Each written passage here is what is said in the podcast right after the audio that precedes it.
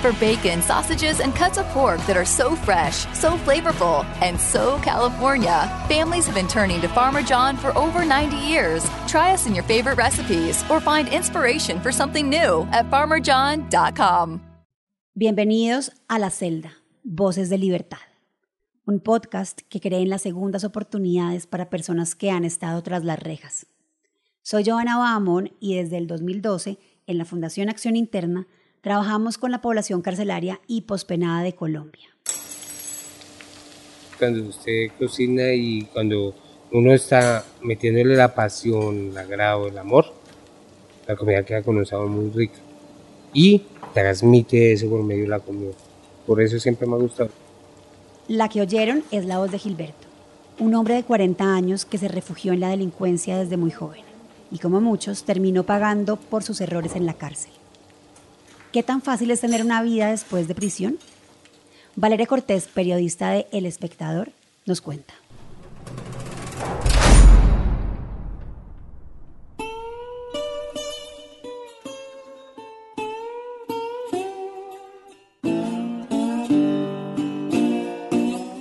La noche del 3 de septiembre de 2011, Gilberto Forero tuvo un mal presentimiento.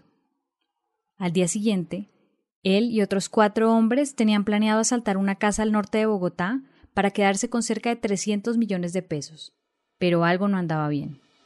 Desde como dos meses atrás tenía, había sido planeado para ejecutar allá eh, como un allanamiento.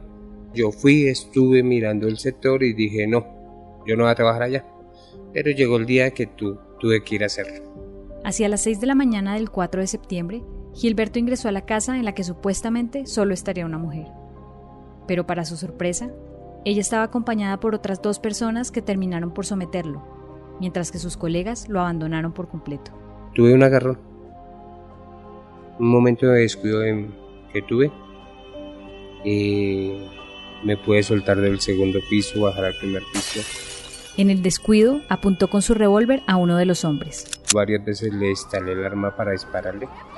Pues a algo que uno ya había hecho, pues no le costaba volverlo a hacer. Pero esa vez no quiso. El arma no funcionó. Ese día, sin querer, aprendí a conocer de que habían fuerzas superiores a mí. Aunque no accionó la pistola, varios vecinos que vieron la escena lo agarraron a golpes. E irónicamente, fue la policía la que tuvo que intervenir para salvarlo. Cuando yo estaba ya en la mitad de la calle, lo único que me acuerdo fue que recibí como un batazo, como un golpe de hombro a hombro, que me botó inmediatamente al piso. Cuando ya estaba en el piso, fue aproximadamente 40 personas dándome pata. Ese día, Gilberto fue trasladado a una UPJ y el 8 de septiembre ingresó a la cárcel a modelo de Bogotá. Fue condenado a 8 años y 10 meses por porte de armas y hurto. Esa fue mi desgracia, que me atraparon y, y no, no fue ni desgracia. Fue al mismo tiempo una dicha. Porque si no hubiera pasado por nuevamente por ese camino, no sería quien soy hoy en día. La cárcel La Modelo es una de las más grandes del país, con 4.216 personas privadas de la libertad y un hacinamiento del 36,8%. Allí, Gilberto pasó siete meses durmiendo en una colchoneta en el suelo. Una de las cosas que más recuerda de este periodo es el profundo resentimiento que guardaba por lo que le había pasado. Ah, bien, cuatro años. No creía ni en Dios, en nada de lo que existe en el planeta Tierra. Porque estaba con odio. Le echaba la culpa a un personaje, uno que fue conmigo.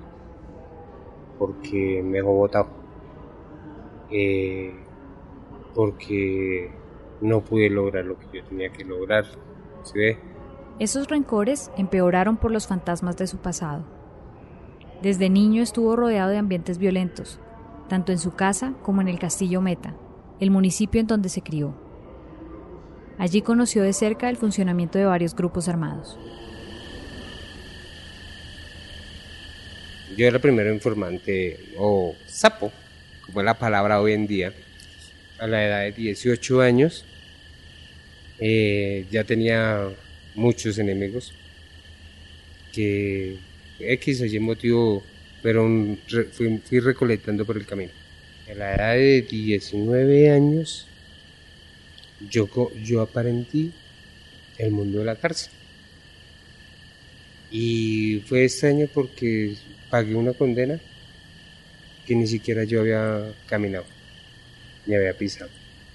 Pero duré esos cinco, y allá duré cinco años. En su segunda vez pisando la cárcel, los remordimientos y las reflexiones sobre el tiempo perdido iban y venían. Más fácil usted ser bueno y volverse malo en segundos. Y es más duro volverse usted malo al bueno porque los sufrimientos son más grandes. ¿Por qué son más grandes? Porque ya aprende uno que la, la vida de verdaderamente duele tener las cosas. Tener un hogar, tener una plata, tener una casa, tener duele porque uno comienza a ver el, el verdadero valor que se, se, tiene cada cosa que uno adquiere. Cada compromiso que usted hace, toda esa vaina, duele muchísimo. A pesar de todo, en la modelo Gilberto consiguió desempeñarse en varios cargos que lo mantenían ocupado. Fue desde aseador hasta ranchero, como se le conoce a los que llevan la comida a los patios. Así se acercó, poco a poco, a la cocina.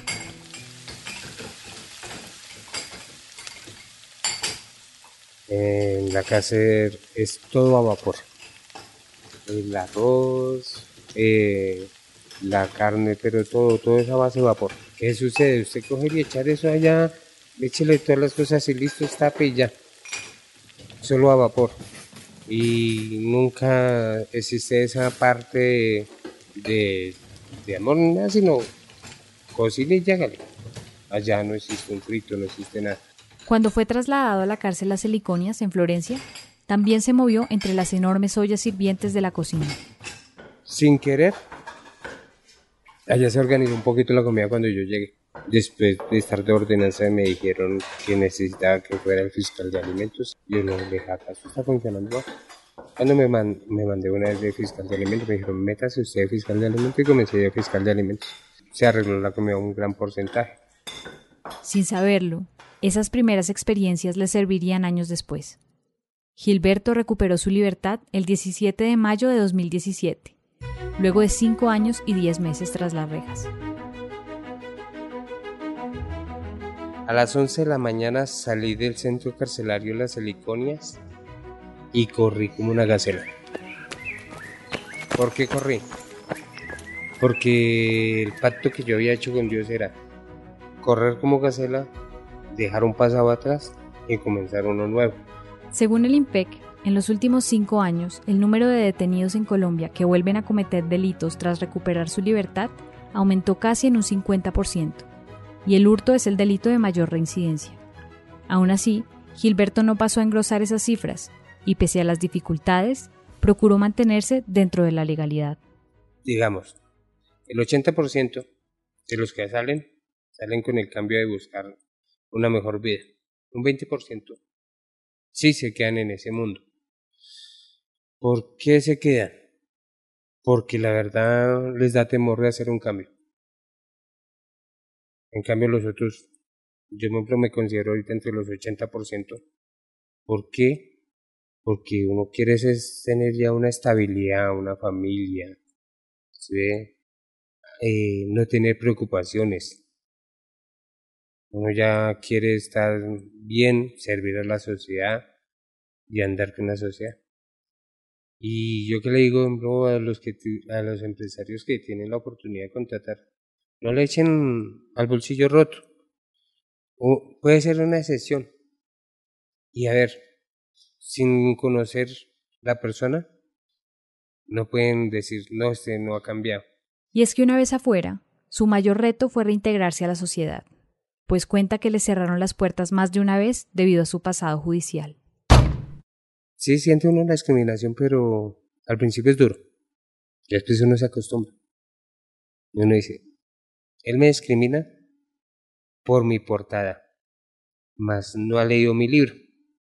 Cuando lea quién soy, ya no me va a poder juzgar, ni me va a discriminar.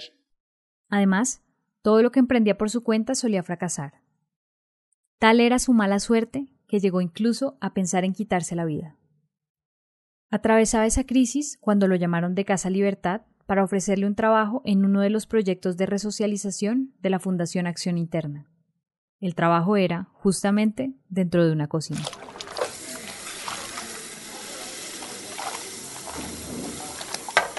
Fue algo que me abrió y me sacó del abismo.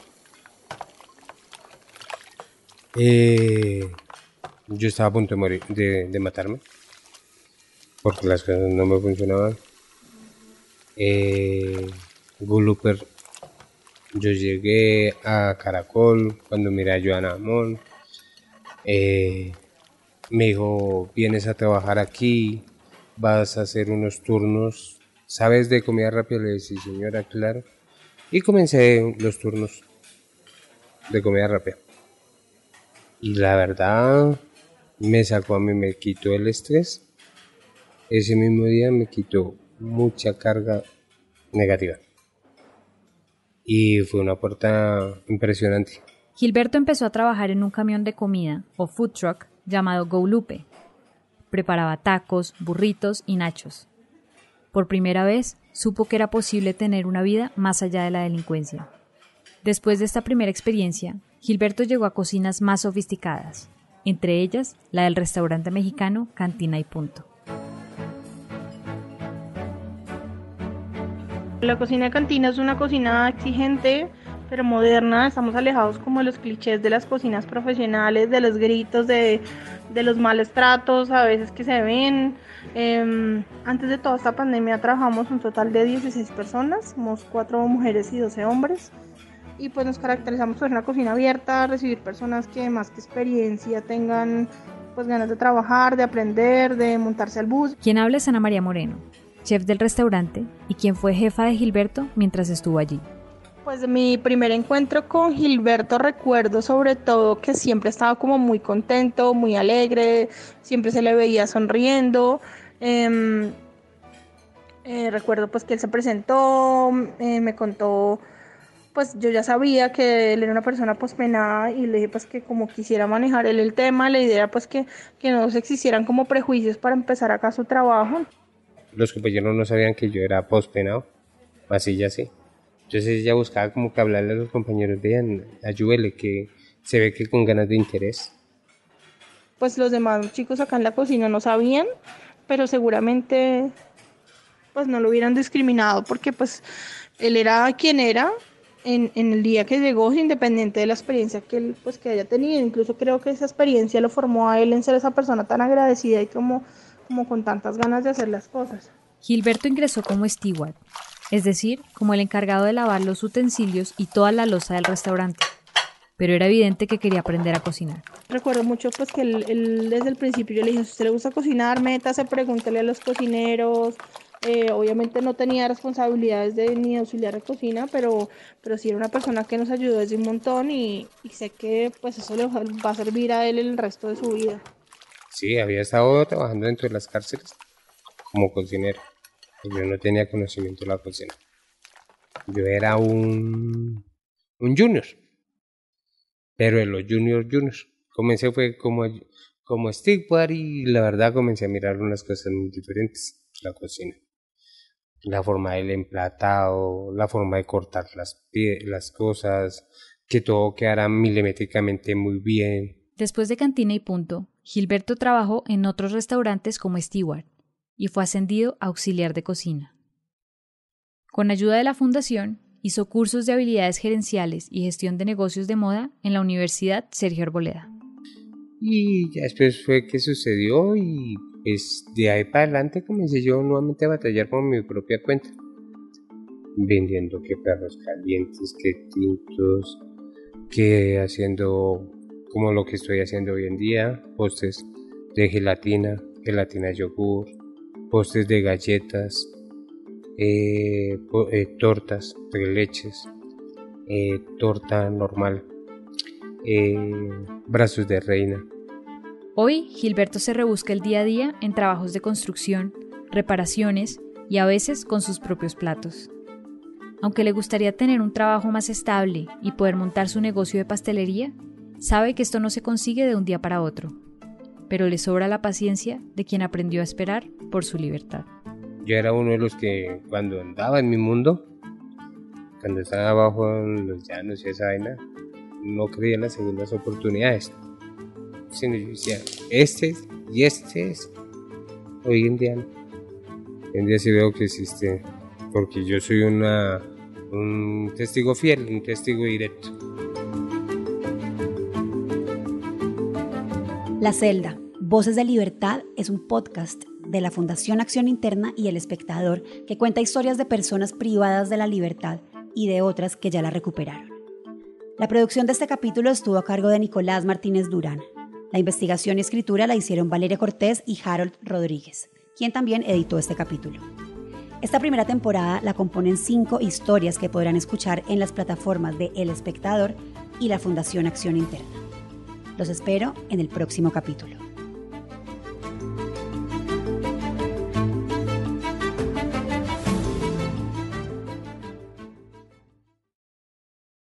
Soy Mara Rico. Tito's Handmade Vodka es el vodka artesanal original de Estados Unidos. En 1995, Tito's Beverage utilizó sus ahorros y construyó su destilería. Desde entonces, ha ganado la doble medalla de oro por unanimidad en el World Spirits Competition, el President's Trophy por el mejor vodka tonic en el mundo y más premios. Tito's Handmade Vodka, destilado de maíz y sin gluten. Visita titosvodka.com para recetas, videos y más. Destilado y embotellado en Austin, Texas. 40% de alcohol por un volumen U 80 grados. Elaborado artesanal. Disfruta responsablemente. ¿No se merece tu familia lo mejor? Entonces, ¿por qué no los mejores huevos? Ahora, Egglands Best están disponibles en deliciosas opciones. Huevos clásicos, de gallina libre de jaula y orgánicos de Egglands, que ofrecen un sabor más delicioso y fresco de granja que le encantará a tu familia. En comparación con los huevos ordinarios, Egglands Best contiene la mejor nutrición como 6 veces más vitamina D, 10 veces más vitamina E y el doble de omega 3 y B12. Solo Egglands Best. Mejor sabor, mejor nutrición, mejores huevos. Visita egglandsbest.com para más información.